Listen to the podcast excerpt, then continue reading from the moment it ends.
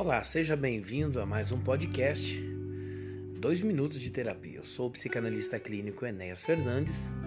Pegue sua xícara de café, se assente e vamos bater um papo muito construtivo. Ah, os obstáculos que, que, por várias vezes, eles destroem a nossa existência é, eles estão, pela maioria das vezes, muito enquadrados dentro daquilo que nós chamaríamos idealização. É, quando nós idealizamos, a ideia de refazer o caminho de volta não é nada simples, não é nada fácil, justamente porque a minha idealização ela foi, ela foi estruturada de uma forma como está na minha cabeça. Então, na verdade, o que eu tenho é um lugar como testemunha daquilo que eu mesmo criei.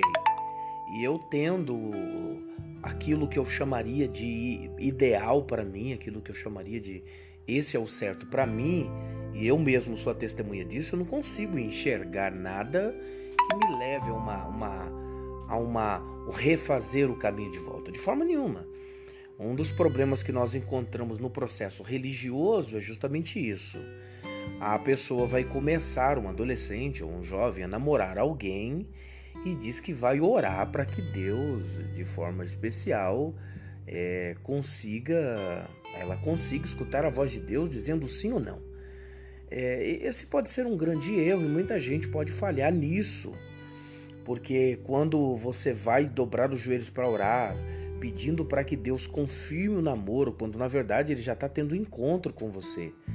E o seu coração já está pautado, já está, na verdade, estruturado naquilo que você quer. Você é testemunha de você mesmo.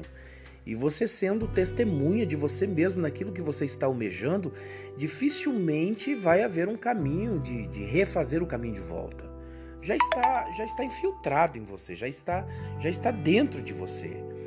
O que nós precisamos aprender para não entrar num, num processo depressivo, aonde eu idealizo e crio as minhas próprias estruturas, aonde eu sou testemunha daquilo que eu mesmo já estou almejando e não, tão, não, tão, não tem caminho de não tem caminho de volta, é ter estratégia de sobrevivência, parar para pensar um pouco a respeito é, é, de, de objetos que eu estou valorizando ou situações que eu estou valorizando que diz respeito apenas a mim. Então, assim, ó, valorizando a, a, a, o que eu preciso fazer é valorizando a noção de objeto que eu tenho nas minhas mãos. Mas esse objeto vai me levar aonde? É relevante, não é? Eu, eu falo muito desse assunto porque é um dos assuntos interessantes. O que eu preciso fazer, gente, é inicialmente identificar o efeito imaginário da alienação que eu estou fazendo. Vou repetir. Eu preciso ter uma identificação de efeito imaginário da minha alienação. Eu preciso saber e de verdade se esse objeto que eu estou tanto almejando, essa pessoa ou esse sonho, ele está alienado ao quê? Ele tem um efeito imaginário de alienação que vem de onde? Ele vem de algum trauma, ele vem de alguma decepção, ele vem de alguma situação? Porque o que eu posso estar fazendo de repente é tentando não deixar que nenhum tipo de exclusão de coisas que já me aconteceram é, é, faça com que eu crie uma identificação completamente sem sentido. Eu estou alienado muito mais a um trauma, a uma decepção, né, para que isso não afete a minha constituição do meu ego.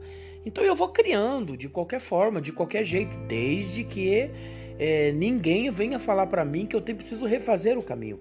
Por isso, qualquer escolha, qualquer decisão tomada, precisa se ter com certeza um equilíbrio sobre isso faz bem para mim.